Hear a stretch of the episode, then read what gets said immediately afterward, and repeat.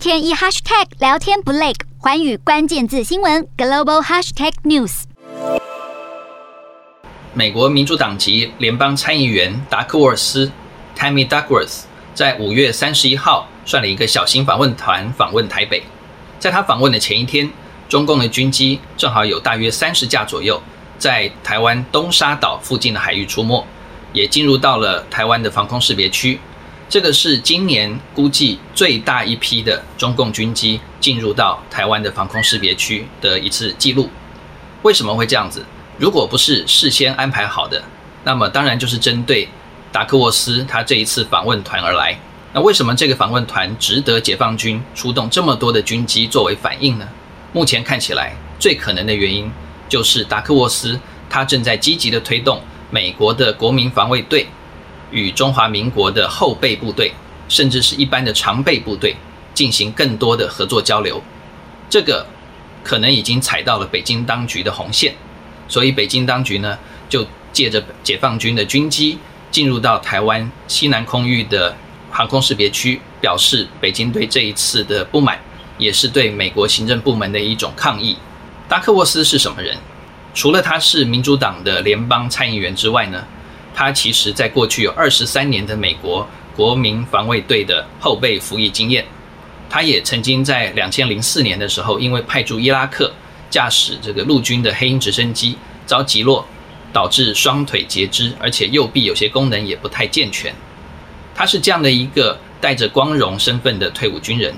所以他回到美国之后，经过他各自的努力，最后当选了伊利诺州的众议员，后来当选了参议员。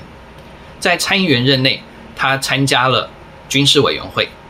积极的推动美国的一些军事外交。对于台湾，他非常的支持。他表示绝对不能让中华人民共和国并吞掉台湾，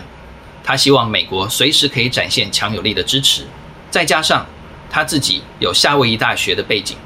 夏威夷是美国一个蛮重要的国民警卫队的后备兵力所在，而且达克沃斯也是乔治华盛顿大学的国际事务硕士，所以他对于区域事务有一定的了解，因此他的后备经验还有他的。学术经验，再加上他自己本身的这些从事的地域的相关性，导致了他认为说，美国应该在后备部队这一部分与台湾要加强合作。美国的国民警卫队其实不能算是正规的军队，但是它具有的武力常常跟正规军队差不多，而且呢，比许多国家的军力还要强。国民警卫队 （National Guard）。它主要是由州政府指挥，但是有些经费也是从联邦政府来的。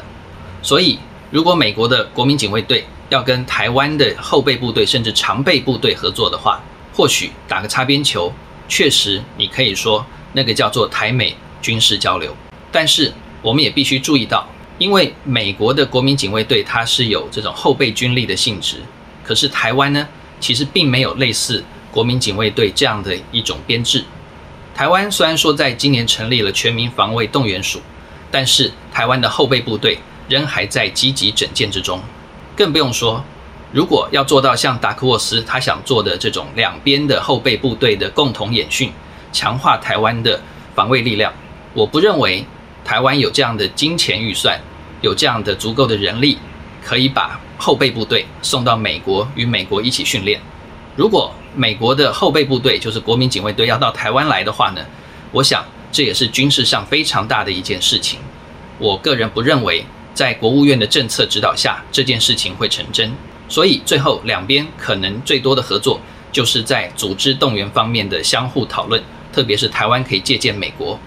另外，在救灾防灾的部分，还有像装备整备的部分，特别是一些基础装备整备的部分。我觉得台湾或许可以效法美国做一些学习。至于军事合作、军事训练，我觉得这个是非常遥远的事情，而且在短期内看不到任何实现的可能。